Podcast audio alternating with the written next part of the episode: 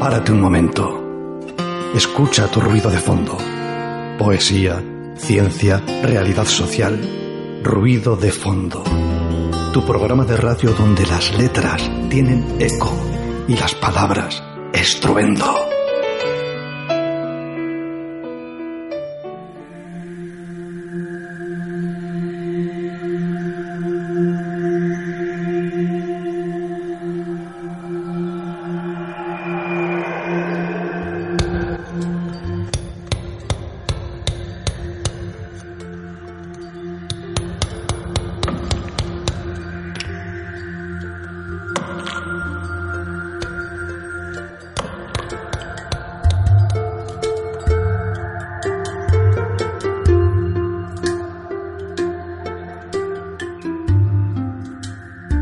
Arrastión, de Noí, buenas tardes, amigas y amigos de Ruido de Fondo. Una tarde más de lunes, aquí, compartiendo la tarde de té y de café con todas y todos vosotros. Saludamos a nuestro control técnico que se llama Miguel Ángel Puentes, Arrastión Miguel, buenas tardes, y le saluda también a todas y todos ustedes eh, una servidora, aquí en la locución, Daniela Bartolomé. Proseguimos como todas las tardes de los lunes, poetizando esa sentada tranquila de sobremesa, eh, en esa horita en la que os ocupa ruido de fondo en Candela Radio, en la 91.4 de frecuencia modulada, el dial para Vizcaya. También nos puedes escuchar desde fuera de Vizcaya, como no, claro que sí, en cualquier parte del mundo, inclusive, a tiempo real y a través de nuestra señal online www.candelaradio.fm. Si quieres otras formas de contacto con nosotros, pues puedes escribirnos a nuestro correo electrónico ruidodefondo@gmail.com o si prefieres una llamada telefónica al teléfono 94 421 32 76. Así que nada, una cosita. Tomad boli y papel, que ya sabéis que la agenda luego trae cosas importantes para anotar. Y mientras, nada, quedaros con nosotros. Viento se pasea por el Ganeco, Arraiz, Pagasarri y te trae la brisa de...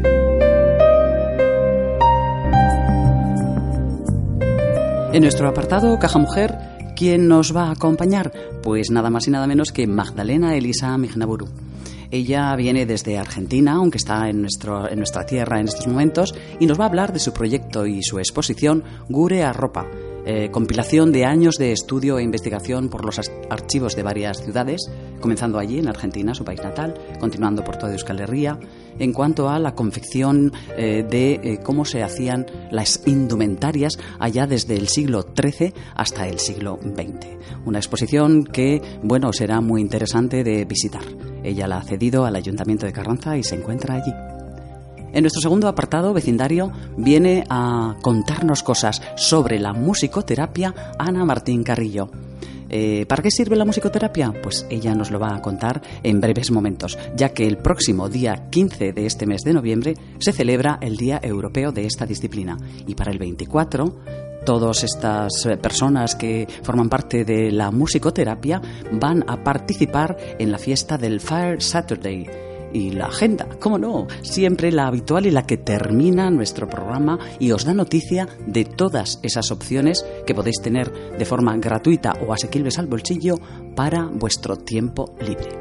Y hablando del tiempo libre, nuestro primer tema musical nos lo va a cantar una dama de la música como es María Dolores Pradera.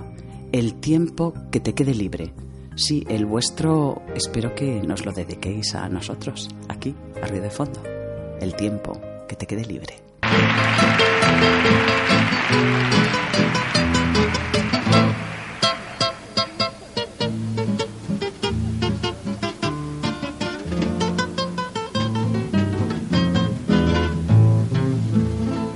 El tiempo que te quede libre, si te es posible, dedícalo a mí a cambio de mi vida entera o lo que me queda que te ofrezco yo. Atiende preferentemente a toda esa gente que te pide amor. Pero el tiempo que te quede libre, si te es posible, dedícalo a mí. el tiempo que te quede libre, si te es posible, dedícalo a mí. No importa que sean dos minutos o si es uno solo, yo seré feliz con tal de que vivamos juntos lo mejor de todo, dedicado a mí. Y luego cuando te reclamen y otra vez te llamen, volveré a decir el tiempo que te quede libre si te es posible, dedícalo a mí. El tiempo que te quede libre es posible, dedícalo a mí.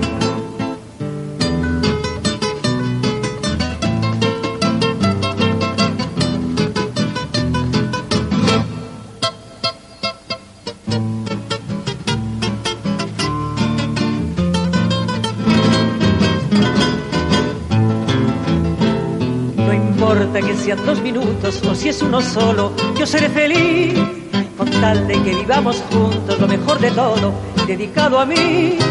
Y luego cuando te reclamen y otra vez te llamen, volveré a decir el tiempo que te quede libre, si te es posible, dedícalo a mí.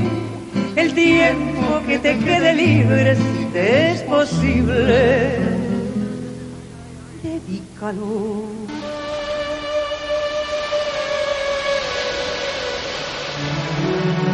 Mujer, melífera manzana, médula multitud, machete matador, milonga milenaria, música mentolada, morada material, muselina morbosa, mirilla matemática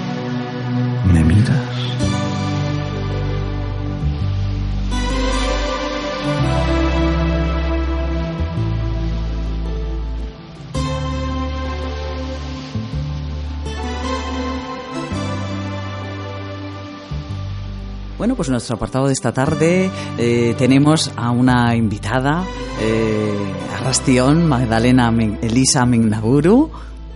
Es un placer contar con tu presencia esta tarde aquí porque sé que nos vas a contar unas cosas interesantísimas que a mí me tienen enamorada, tengo que decirlo y confesarlo a nuestros oyentes. Y bueno, pues nada, que bienvenida a Ruido de Fondo y a Candela Radio.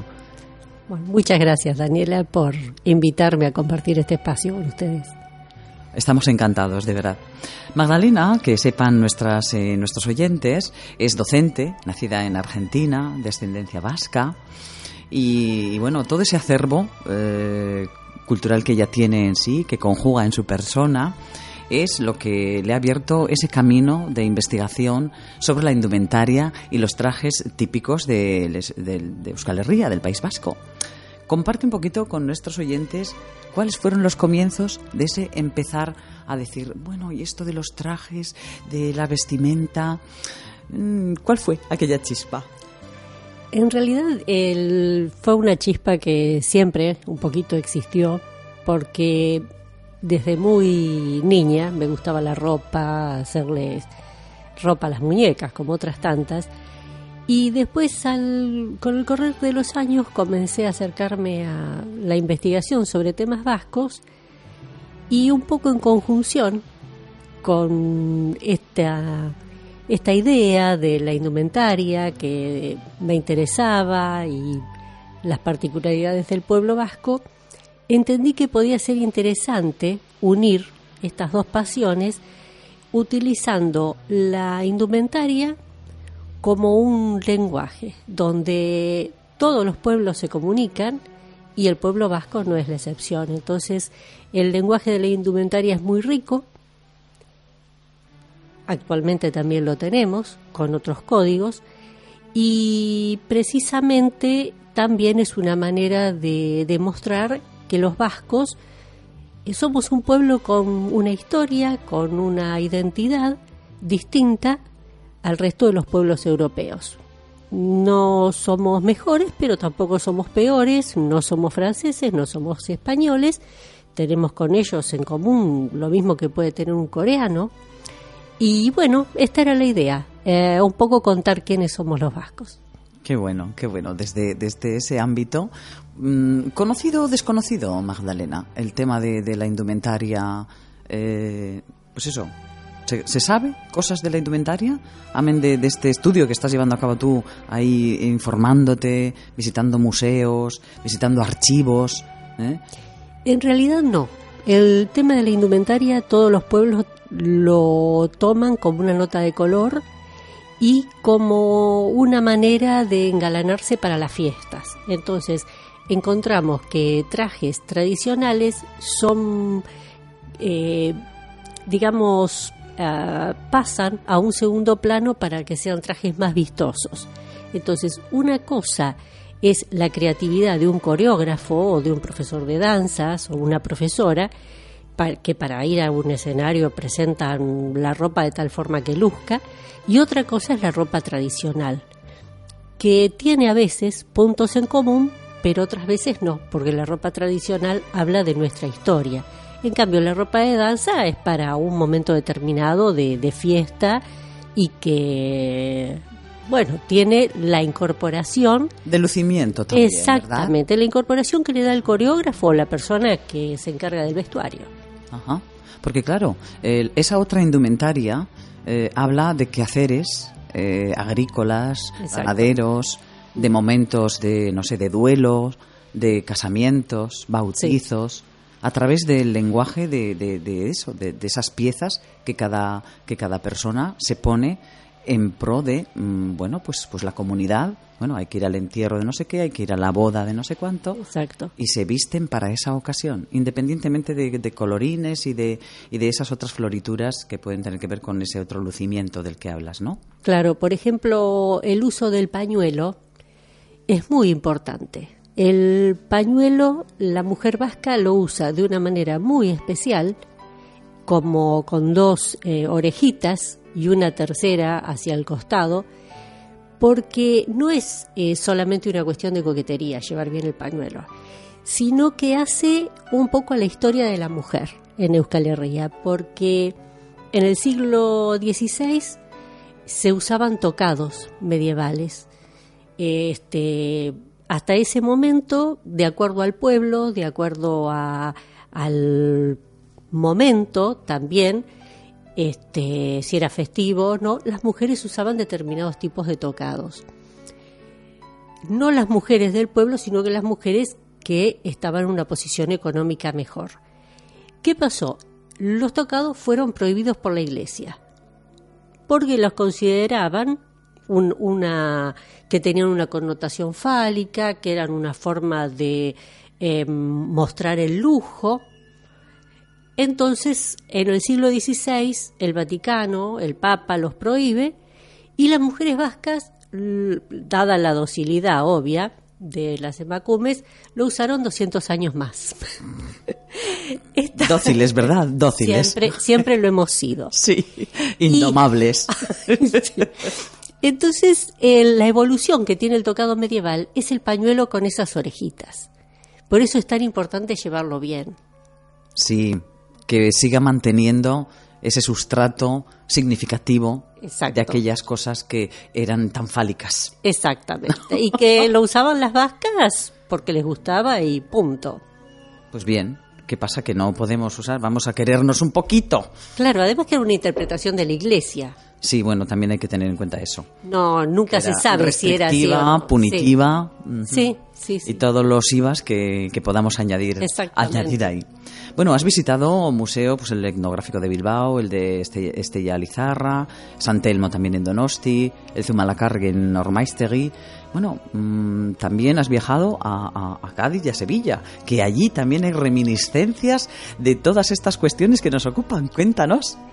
Y en realidad el viaje a Sevilla y a Cádiz, que lo hice hace muy poquitos días, fue por la nueva investigación, que estoy encarando una investigación que se basa en, en una idea, en una propuesta que me hace Javier Vicario de Carranza, del Valle de Carranza, que es eh, investigar sobre los vascos que emigraron desde la zona de las encartaciones hacia Cuba.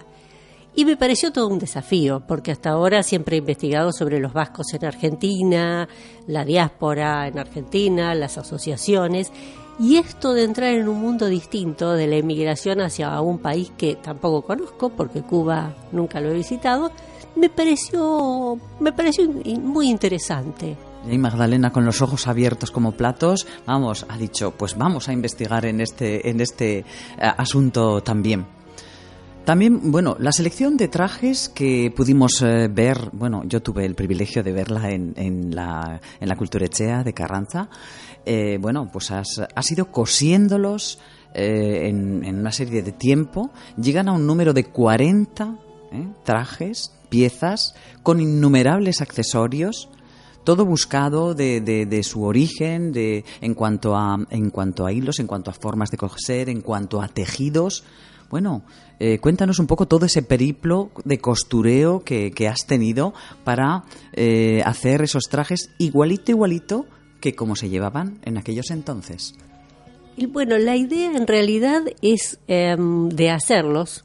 Eh, personalmente fue primero por una cuestión presupuestaria, porque me resultaba imposible eh, solventar los gastos de una modista, pero además eh, porque tienen que ser exactos. Entonces, ¿qué es lo que usé? El, el método de las proporciones. Bueno, ¿cuántas veces, por ejemplo, entra la cara de la figura que estoy viendo en el largo de la falda? O en el ancho de un galón. Así he ido haciéndolos en el Museo Etnográfico de Lizarra. Tuve la suerte de poder ver los trajes en directo, el tipo de puntada, la forma de, resolver algo de la confección, después también en, en, el Museo de Bilbao, en el etnográfico, en fin, todos los museos que he recorrido me he fijado mucho porque si la ropa no responde al original, se transforma en un disfraz. Entonces la idea era eso. Y además, como era una muestra itinerante, también tuve que elegir telas que fueran muy parecidas a las que yo veía en, diversas fuentes, pero que no terminaran destrozadas por el ir y venir y las planchas, porque antes de mm, haber donado la muestra al, al, Ayuntamiento de Carranza, estuvo de gira por, por Argentina, Uruguay, entonces este, tenía que garantizar que esas telas resistieran. Claro, y bueno, y luego, pues eh, el hecho de que se estropeara alguna, pues poder hacer y volver a, reponer aquello que, quedara, pues eso, por el trote de, las idas y venidas, pues, pues volver otra vez a, tenerlo, ¿no? Disponible. Sí, exactamente. Eso era lo, lo, que facilitaba el que fueran reproducciones. Y ahora la muestra eh, va a estar en el mismo sitio, pero en el eh, un piso más arriba, en el segundo piso, de mm, Dolomitas y ya en el próximo viaje le voy a agregar eh, unos atuendos más que hacen el, atuendo típico carranzano, mm. el de soldado carlista, o sea, para que luzca más le vamos a poner accesorios, hay unas cuantas eh, cosas nuevas que se van a ver. Qué bien. Yo a nuestros oyentes y a nuestros oyentes les puedo advertir que es una exposición preciosa que, que luce muchísimo, que queda súper bonita, ver cómo se vestía una novia, eh, como un traje de bautizo, eh, cómo se engalanaban las, nuestras mujeres vascas, ¿no? En, en, todos esos momentos que decimos de, de la vida, además. Sí, exactamente. Además, cada atuendo fue elegido para comunicar una cosa distinta. Entonces, eh, por ejemplo, la capa del bautizo la elegí para contar la solidaridad del pueblo vasco, porque precisamente los que tenían mayor poder adquisitivo dentro de la zona hacían una capa importante y después esa iba pasando no solamente a los hermanos, sino a los primos o a los demás niños de la zona. Entonces, bueno, por ejemplo, la solidaridad la plantea a partir de, de, esa, de esa capa de bautizo, que la bordé también eh, yo. Preciosa, preciosa. linda.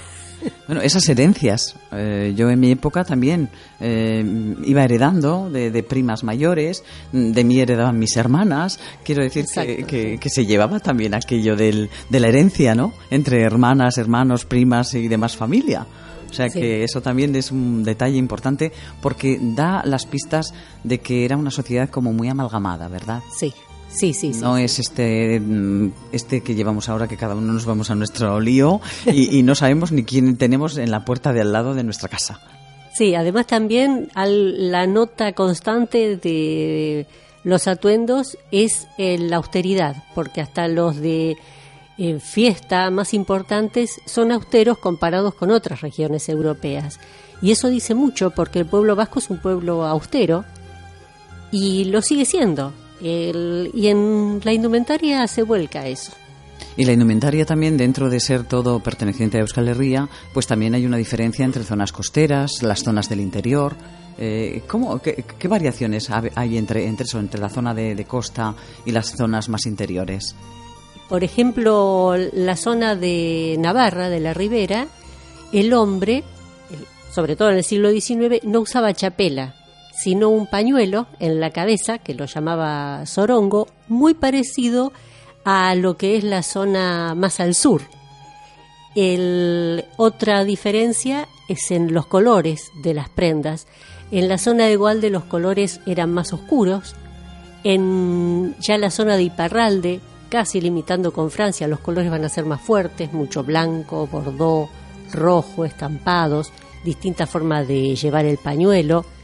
en la zona de la costa, bueno, tenemos a las este, sardineras que van a usar la falda más corta, remangada, en tonos oscuros, con delantales más grandes. La mujer vasca siempre usa delantal, hasta para casarse pero el delantal va a ser más pequeño para las fiestas o para las galas. El delantal de trabajo cubre gran parte de la falda. Y también el refajo, que era una falda de abrigo, eh, era tan cara y tan importante que únicamente figuraba como parte de la dote. sí, sí, sí, sí. Qué cosas, ¿eh? Sí, hay, hay distintas particularidades. Los pastores del Gorbea, que hacían el, abrigo con la lana de las ovejas que... Sí, de las lachas. exactamente, que ellos mismos cuidaban, con una técnica parecida al loden austríaco, porque lo impermeabilizaban con linaza. O sea que hay... Cada zona tiene su particularidad y su encanto y obviamente la, riqueza de una cultura. Y la determinan, pues eso, cuestiones geográficas, cuestiones de trabajos diferentes, formas de, bueno, los delantales, los delantales, claro que eran indispensables, porque para trabajar uno, pues tiene que remangarse, mancharse, eh, tirar de la huerta, de las vacas, del ganado, y la ropa, la ropa que era para vestir, había que protegerla por esa austeridad que nos cuentas también. Sí, sí, sí, sí. Muchas veces también tenían ropa para las fiestas que eh, la dejaban en alguna casa del pueblo de amigos o parientes y cuando bajaban al pueblo se cambiaban la ropa, entonces siempre estaban impecables. Sí, yo tenía una mi, mi buena amiga Mari Barwen me contaba de aquellos años cómo iban con con las zapatillas normalitas y se llevaban los zapatitos mm, para el momento del baile para poder lucir más bonitas. Eh, sin los asuntos del barro, del camino, por el monte que, tenían que acceder, hasta la ermita, para la romería, pues se cambiaban entonces y ya iban como más curiositas ellas para, para buscar novio y esas cosas. Exacto. el, como para redondear el tema, el traje tradicional vasco deja de usarse a partir de 1936 y comienza a reivindicarse a partir del advenimiento de la democracia. Ahí está, ahí queda, ahí queda ese detalle para que tomemos en cuenta. ¿Eh? Bueno, Magdalena, pues eh, un placer. Eh, se nos acaba el tiempo de radio porque parece que esto, pero bueno, pero nos has contado un montón de cosas súper interesantes. Eh, también advirtamos a nuestros oyentes que esa exposición de la que acabamos de hablar, de esas 40 trajes realizados por ella, por sus manos laboriosas, con ese cariño además inmenso que le ha puesto, pues están visitables en, en el Valle de Carranza, en el edificio de Dolomitas, en la segunda planta. Y bueno, pues que les animamos a todas y a todos a que vayan a visitarlo porque es toda una experiencia. Y bueno, y os acordáis de que las manitas aquí hacedoras han sido las de nuestra invitada Magdalena Mignaburu. Milla Esker, ¿eh? por tu presencia esta tarde en Ruido de Fondo, en Candela Radio 91.4 de frecuencia modulada y que bueno, eh, te esperamos con los brazos abiertos para saber más noticias de todo ese periplo investigador que te llevas entre manos. Bueno, muchas gracias a ustedes porque nuevamente te digo permitirme compartir este momento con toda la audiencia y obviamente con los que están aquí presentes. Pues un placer, Magdalena. Igualmente. Hasta siempre. Agur. Y eh, para despedir a Magdalena, nuestra invitada, y en su honor, eh, un tema, bueno, archiconocido, el de Chori a Chori, pero no en la voz de Miquel Laboa, sino en la de la ínclita Joan Baez.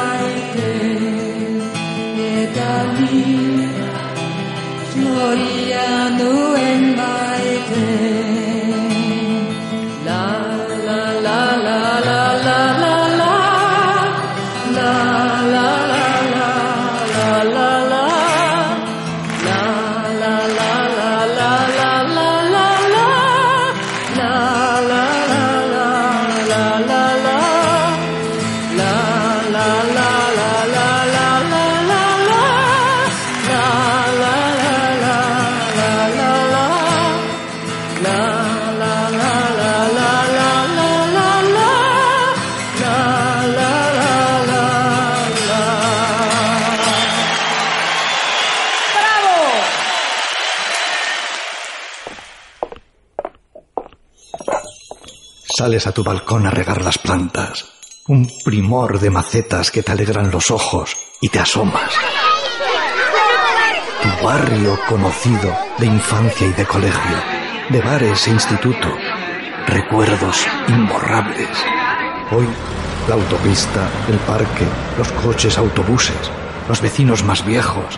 Sí, las amamas, los haitites, que conocieron todo cómo has cambiado, barrio.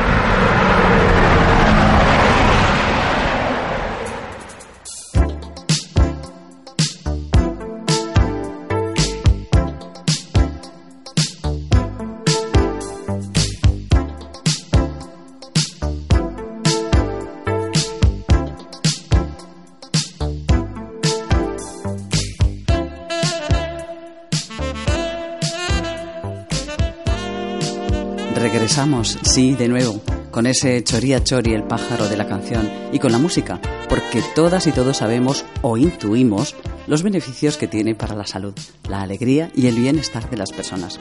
Sobre esa bondad de la música viene hoy a hablarnos y a compartir con todas y todos nosotros nuestra siguiente invitada al programa. Eh, ella es Ana Martín Carrillo, eh, creo que pertenece, pertenece a la, música, a la Fundación perdón, Musicoterapia y Salud y cursa pues su último año de, de, de esta, de esta disciplina, ¿no? Está estudiando, ahí dándole a los codos, empollando.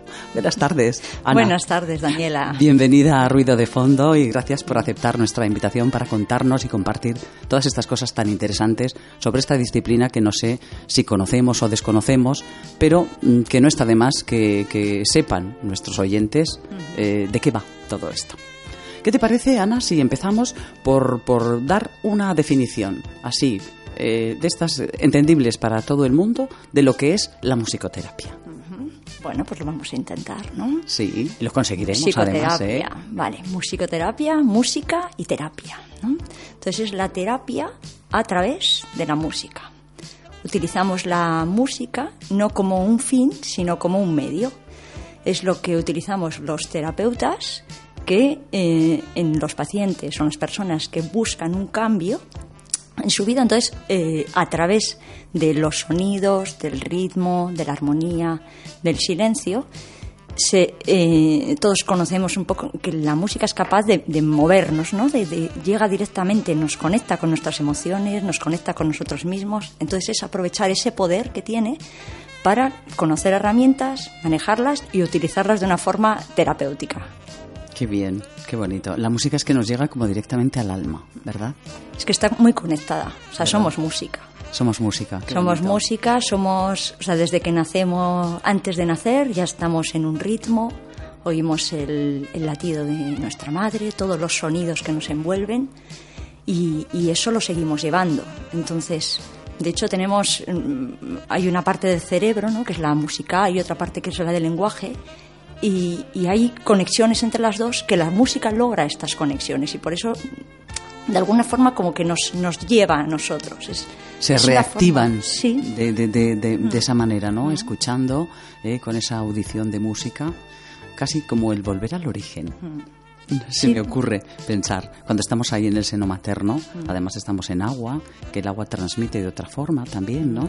Como más sutil. claro. O sea, el cuerpo humano realmente lo que es, es un no sé qué porcentaje, pero un alto porcentaje es agua. Entonces la música nos llega muy directo. ¿no? Exactamente.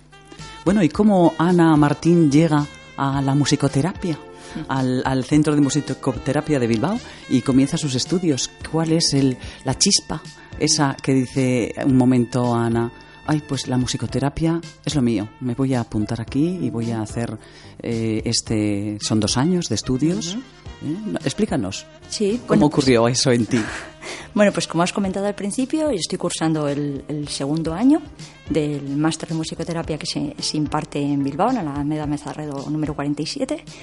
Y la forma en que llegué fue un poco, un poco casual.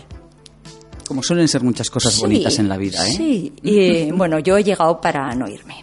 Y eso es Muy bien, para quedarte. para quedarme. Eh, yo, yo he estado trabajando más de 20 años en una oficina y desde hacía mucho tiempo ya sentía que, que podía hacer otra cosa y que podía aportar más con, lo- con mi trabajo, que quería hacerlo y que podía hacerlo. Entonces la maravillosa crisis de los 40 me, me hace replantearlo de forma más seria y digo, ¿yo qué sé hacer? ¿No? ¿Y qué me gusta hacer? ¿no? A mí Qué me grandes gusta. preguntas, además, ¿eh? A mí me gusta ayudar a la gente, conecto bien. ¿no? Eso lo, lo he utilizado en mi trabajo habitual en la oficina. Y yo he estudiado piano, acordeón.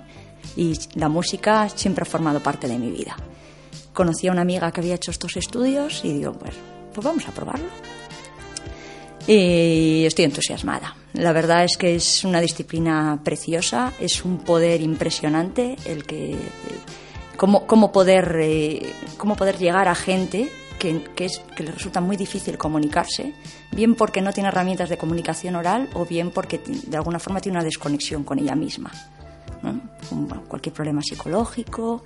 Entonces, cómo a través de ese canal de la música logras unos objetivos que, que es más difícil mm, por otros canales. No quiero decir que sean imposibles. Todas las terapias tienen sus aplicaciones, pero mm, la música encima es que gusta, en general. Tú trabajas con gente con la música y es divertido. Entonces, La música, con la música adquieres quizá otras llaves que pulsan otras cerraduras, ¿verdad? Como más recónditas que igual lo que dices por otro tipo de vías de, de- de terapias o otro estilo, pues eh, se complica más. Y la música es como un clic. sí, es como más fácil entrar. Qué bueno. ¿En qué errores caemos cuando, por ejemplo, mm, el a ver, la, la gente de a pie, ¿eh? porque dicen musicoterapia, ¡ay, qué bien relajarse! Eh, yo creo que ese es un error muy común, ¿verdad? Sí, bueno, la música relaja también. Sí, bueno, Pero esa también te puede activar, porque tú en algún momento de tu vida no necesitas relajarse, necesitas Ponerte activarte. tac, on. Eso es. ¡Qué bien! Entonces, eh, es verdad que la música en sí misma ya es terapéutica, ¿no? En las actividades musicales, el tocar un instrumento, es algo que nos viene bien, nos beneficia la salud, ¿no? Cuando hablamos de terapia hablamos de salud.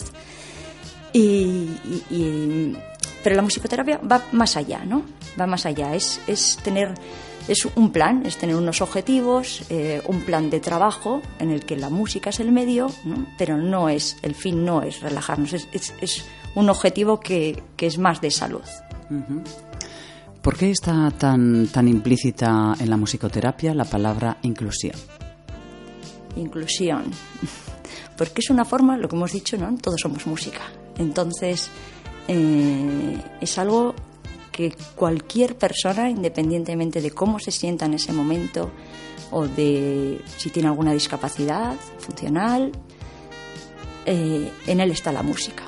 Y las emociones las tiene igual, aunque igual su pensamiento funciona de otra manera, su mundo funciona de otra manera, pero la forma musical está ahí y entra en ese lenguaje. Entonces es, es inclusivo. De hecho, eh, mm, se, ha demostrado ¿no? que el hecho de que personas que tienen dificultades en otros ámbitos de su vida eh, participen en un grupo en musical, toquen un instrumento, eso les ayuda mucho en, en comprender el mundo, que es al final un poco de, de lo que se trata, ¿no? de comprender el mundo en el que la mayoría de nosotros vivimos. Y que también comprendamos a esas formas distintas también, los que, bueno, los que tenemos todos nuestros sentidos y todo nuestro ordenadito y demás. Bueno, porque claro, tendemos a, a manejarnos en ese idioma que todo el mundo entiende, pero claro, es que luego pues hay, hay, hay otras personas que, que, bueno, que no llegan a, a esos puntos y a través de la música, sin embargo, se conexiona con todas esas personas, ¿verdad? O sea, de hecho, lo que partimos desde la musicoterapia es de la situación de la persona, cómo está. Una persona está triste, tú no puedes empezar con una música alegre. Tienes que ponerte en su emoción. Entonces, a partir de ahí y en función del objetivo que tengas, hacia dónde entendemos que es saludable para esa persona, es dirigirla o ayudarle a- a llegar a ese otro estado de ánimo o esa otra percepción, ¿no? Pero hay que partir siempre de, de la situación de, inicial de la persona. De la aquí y el ahora de esa De esa persona que se convierte eh, en paciente a la vez, ¿no? Del musicoterapeuta. Muy bien. Qué cosas más interesantes, amigas y amigos, esto de la música. Ay, tiene un swing tremendo, tremendo. Bueno, vamos a contar también que el próximo día 15 eh, es el Día Europeo de la Musicoterapia, que no sabíamos, pero está El bien. jueves que viene, El jueves que viene, es. esta, esta, esta semana eh, estamos ahí a jueves y va a ser el Día Europeo. Eh, ¿Se conoce poco la musicoterapia, Ana? ¿Es una gran desconocida? Pues es una disciplina a la que todavía le queda desarrollo en este país.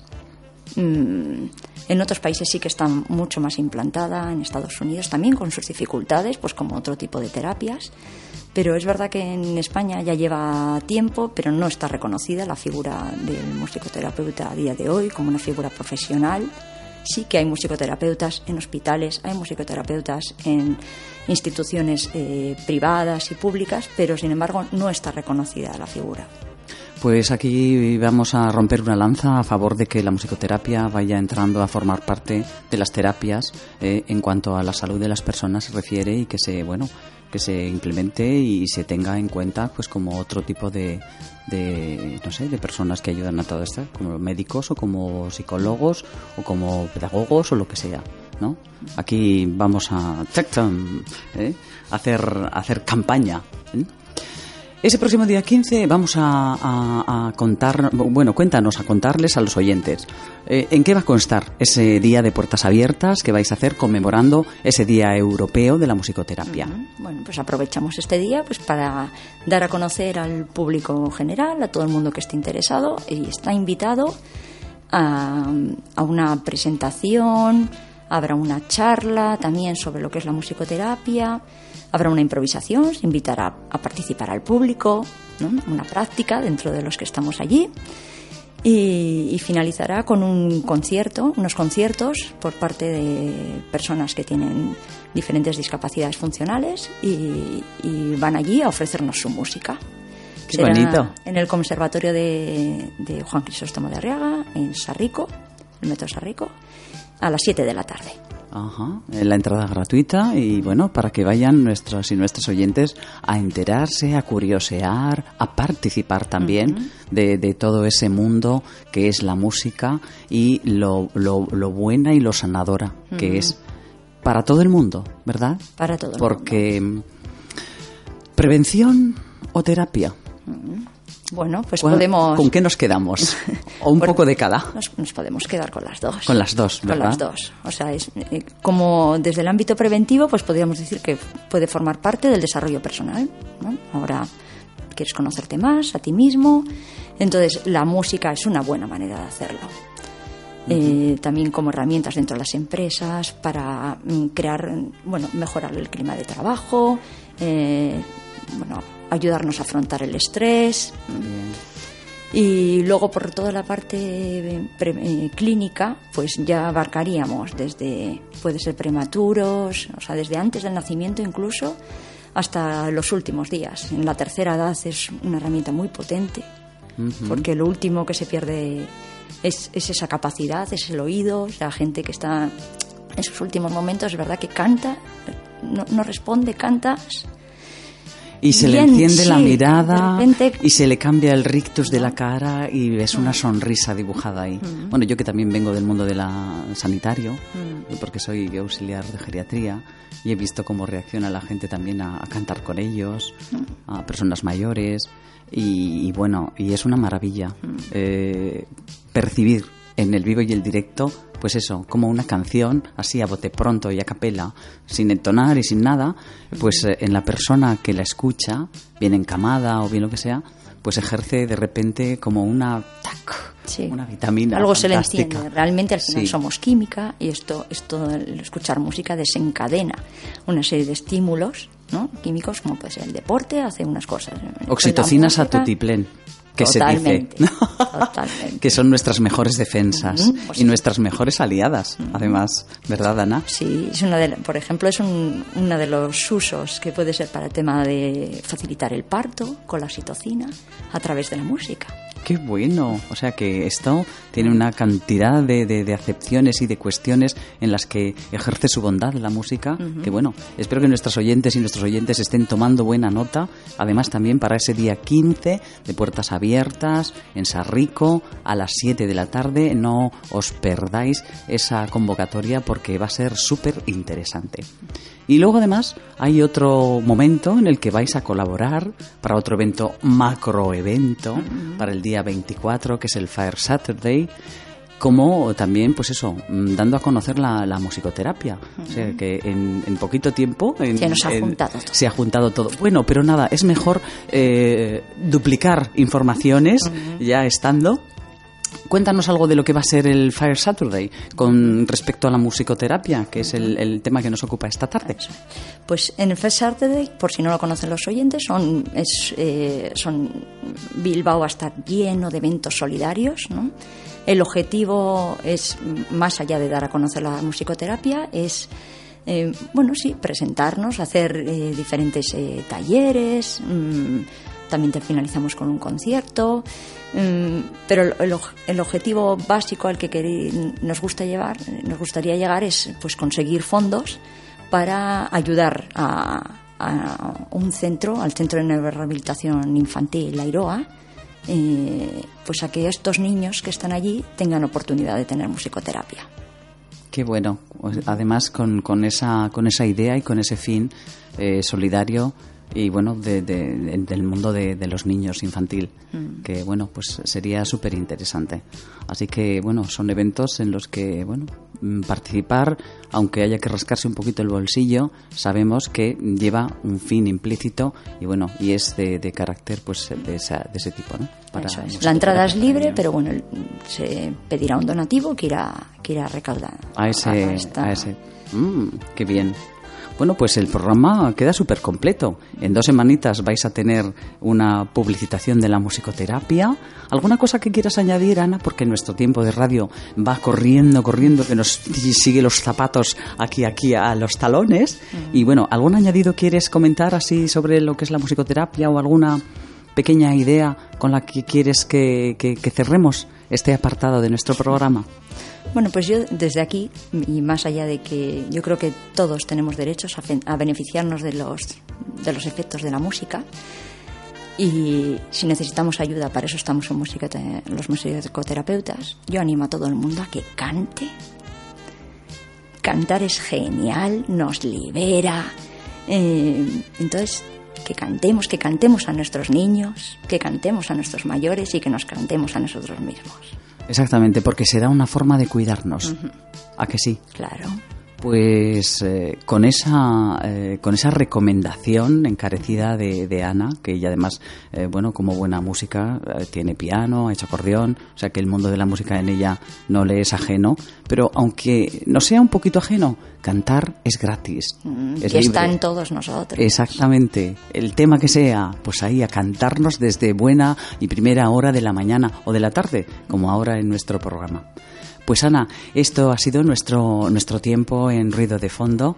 Te agradecemos eh, tremendamente eh, bueno, pues que hayas querido venir a visitarnos, a contarnos y a compartir toda esta cuestión de la musicoterapia, eh, de tu propia experiencia. Esperamos que finalices ese curso como musicoterapeuta, bueno, estupendamente y que te tengamos en breve, pues como una musicoterapeuta más a quien echar mano y a quien poder recurrir. Pues muchas gracias a vosotros. Millasker. Bueno, pues para despedir a Ana, como no, vamos a hacerlo con música, como no podía ser de otro modo. Además, un tema que sabemos que le gusta. Además, además, ¿quién va a ser? Bueno, pues eh, aquel grupo de, dos, de una chica muy rubia, con dos chicos también bastante rubios, otra chica como pelirroja, pero se llamaban como Ava. Y el tema, chiquitita. Chiquitita,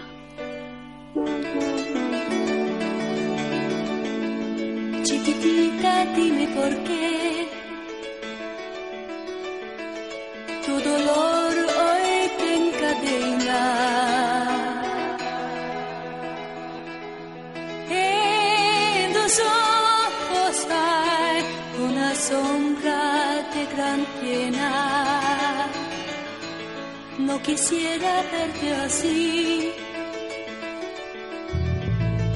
aunque quieras disimularlo.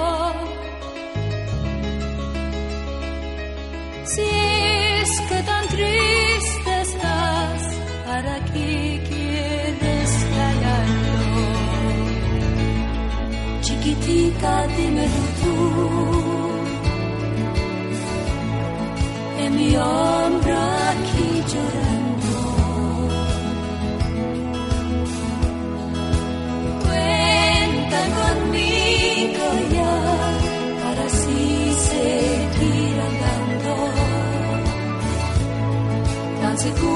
te conocí.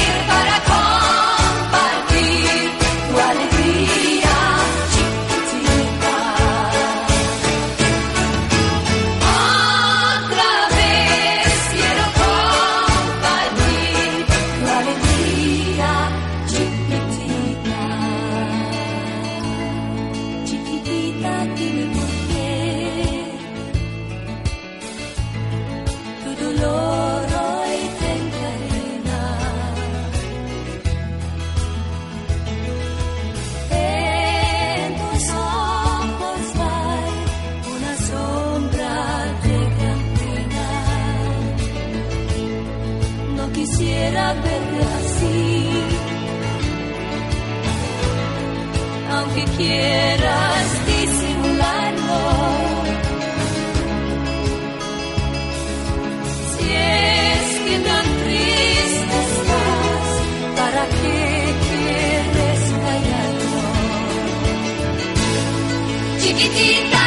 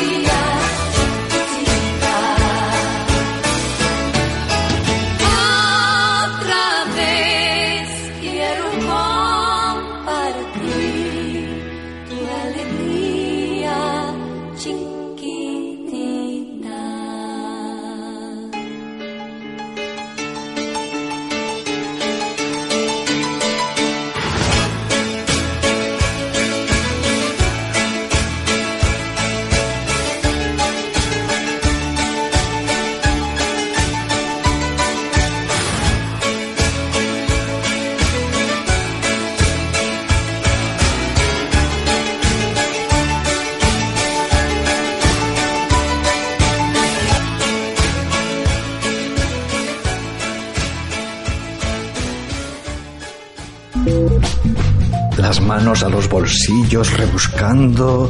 No te preocupes. Si hubiera telas de araña, tampoco te quedas sin plan. Te contamos esas cosas que puedes hacer, esos lugares a los que asistir sin que te rasquen demasiado el bolsillo.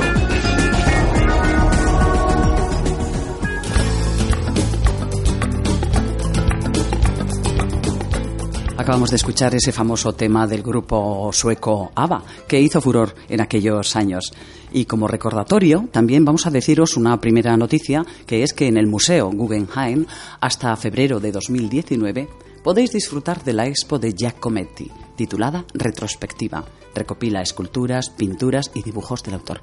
Si tenéis oportunidad, no os la perdáis. Vamos a comenzar con la semana. Hoy lunes, día 12, en Bilbao Arte, en Urazurrutia número 32, el ciclo de cine de Akira Kurosawa a las 7 de la tarde. La película tiene el título de Trono de Sangre. Mañana martes y 13, ojo los supersticiosos, seguimos con el ciclo de cine que propone Bilbao Arte en la conmemoración del centenario de la Primera Guerra Mundial del director francés Bertrand Tavernier, con el título La vida y nada más. El horario al que puedes visitar este film es las seis y media de la tarde. El miércoles día 14 y del mismo director francés, circunscribiéndonos a los 100 años de la Primera Guerra Mundial, la conmemoración, a las 7 de la tarde puedes disfrutar del film Capitán Conan. El jueves en la biblioteca de Videorrieta y a las 7 y media de la tarde, ellas hacen ciencia, encuentros que se repetirán todos los jueves de este mes de noviembre. No os los perdáis. También este jueves, día 15, se celebra el Día Europeo de la Musicoterapia, como bien nos ha contado nuestra invitada Ana Martín. En la Escuela de Música de Sarrico, en la plaza de Ibarre Colanda número 1, a las 7 de la tarde, actuaciones, charlas, improvisaciones, todo de puertas abiertas para que conozcamos qué es la musicoterapia. El viernes 16 y dentro del auditorio del Museo Guggenheim, a las 6 de la tarde, puedes acceder gratuitamente a la conversación Diálogos de Cocina con el cocinero Andoni Luis Aduriz. Las entradas se pueden recoger en taquilla del museo o a través de su página web. Y por último, el sábado 17. Este va a ser un día para los chiquis de la casa. Por ello, en el centro de distrito de Abando, en la calle Elcano número 20, a las 6 de la tarde, teatro en euskera. Champón baten truque, con Ameli eta zirriketuen hostunak. Bueno, pues todo esto ha sido lo que nos ha traído la agenda. Y como siempre, la despedida no puede ser de otra manera que con música. Así que vamos a escuchar un tema que van a cantar tres mujeres. Tres mujeres de la canción potentes, valientes, que son Lila Downs, Niña Pastori y Soledad, interpretando un tema conocidísimo, pero desde tres formas distintas de cantar, de interpretar. Va a ser el tema Que nadie sepa mi sufrir en estas tres voces grandes, grandísimas de mujeres. No te asombres si te digo lo que fuiste, un ingrato con mi pobre corazón, porque el fuego de tus lindos ojos negros alumbraron el camino de otro amor. Y pensar que te adoraba tiernamente, que a tu lado como nunca me sentí. Y por esas cosas raras de la vida, sin el beso de tu boca yo me vi. Amor de mis amores, vida mía, que me hiciste, que no puedo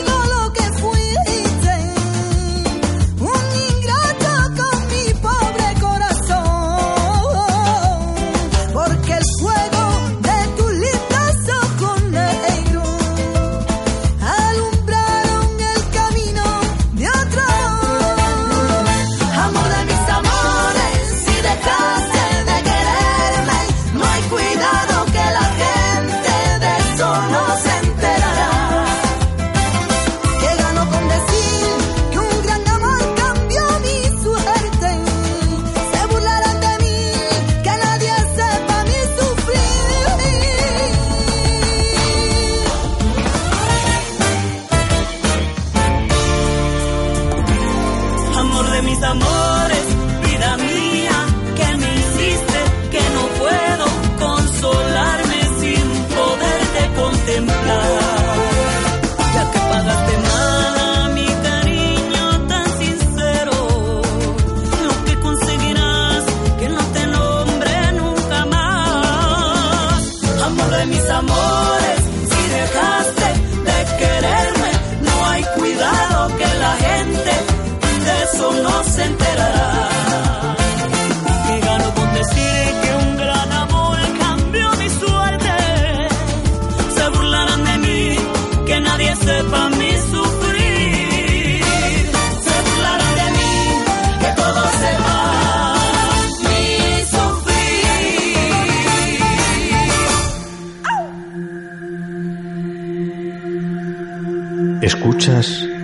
de fondo en Candela Radio.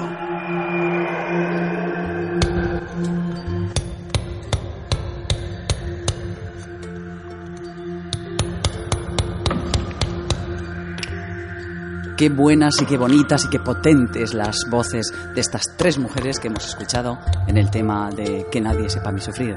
Lila Downs, Niña Pastori y Soledad. Magníficas. Bueno, pues eh, vamos a hacer un pequeño recordatorio por lo que ha sido los, los bloques eh, temáticos que hemos tenido esta tarde en Ruido de Fondo, queridas y queridos eh, amigos oyentes. ha sido mm, Magdalena Mignaburu en, nuestro apartado Caja Mujer. Ella desde Argentina, aunque ahora está en País Vasco, pues nos ha traído su exposición Gurea Ropa, con todos esos trajes, una, una, una, una exposición de 40 nada más ni nada menos, con un montón de, de accesorios y demás que ella ha donado, ha tenido a bien donar al Ayuntamiento de Carranza y es allí donde se puede visitar, con toda esa investigación que ha llevado a cabo por, por lo que han sido estos eh, trajes eh, típicos de nuestra Euskal Herria. En el apartado vecindario hemos estado con Ana, Ana Martín, que nos ha contado lo que es la musicoterapia, los estudios que se llevan a cabo para, para ser musicoterapeuta. También que el próximo jueves día 15 es el Día Europeo de la Musicoterapia y que para un próximo sábado, el 24, allá dentro de dos semanitas, van a participar eh, eh, dentro del First Saturday con la musicoterapia, con actividades, con talleres, con grupos musicales, con coros. Bueno, va a ser todo un festival. Y nuestra agenda, como siempre, mm, cerrando este programa e invitándoos a todos esos eventos que podéis utilizar para usar vuestro tiempo de ocio de forma gratuita o asequible al bolsillo. Así que toca ya la despedida, queridas y queridos amigas y amigos oyentes. La despedida hoy no será hasta el próximo lunes, será un hasta siempre. Y bueno, como no soy muy partidaria de las despedidas, porque siempre tienen un punto de, tristeza, pero no nos vamos a dejar imbuir por la tristeza. Eh, hemos dicho que cantar es- y la música es algo maravilloso para, para el espíritu y vamos a cerrar, pues eso, este anteúltimo, vamos a decir, ¿no? Porque también lo decía Fray Luis de León después de haber estado preso el hombre, llegó a donde sus alumnos y les dijo, como decíamos ayer, pues vamos a rememorar un poco ese formato que ya empleara este, este hombre en aquel tiempo. Y será con una mujer también la que, con la que despidamos, con su música, con la que despidamos este, este programa. Ella es Clara Montes y va a cantar un poema de amor de el buah, famosísimo y queridísimo por mí, a mí me encanta, Antonio Gala. Pues hasta siempre, queridas y queridos amigos y amigas oyentes. Ha sido un verdadero lujo y un placer inmenso. Es que ricasco de hoy.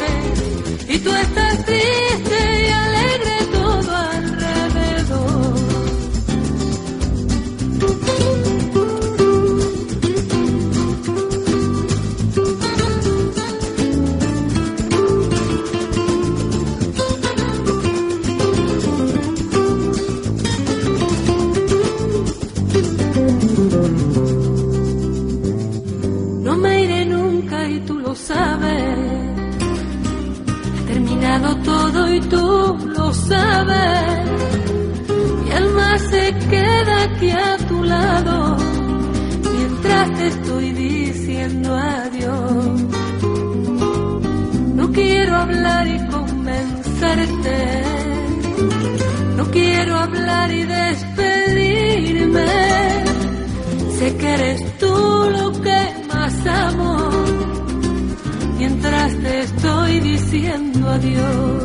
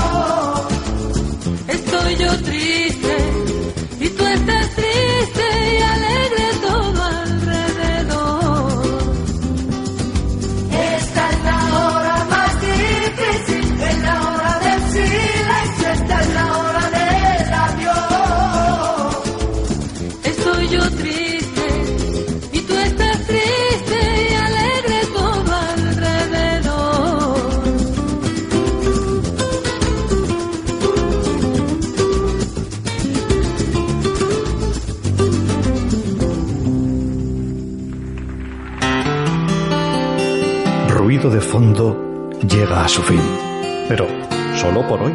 Esperamos haberte acompañado gratamente en el trabajo, conduciendo, con las tareas domésticas.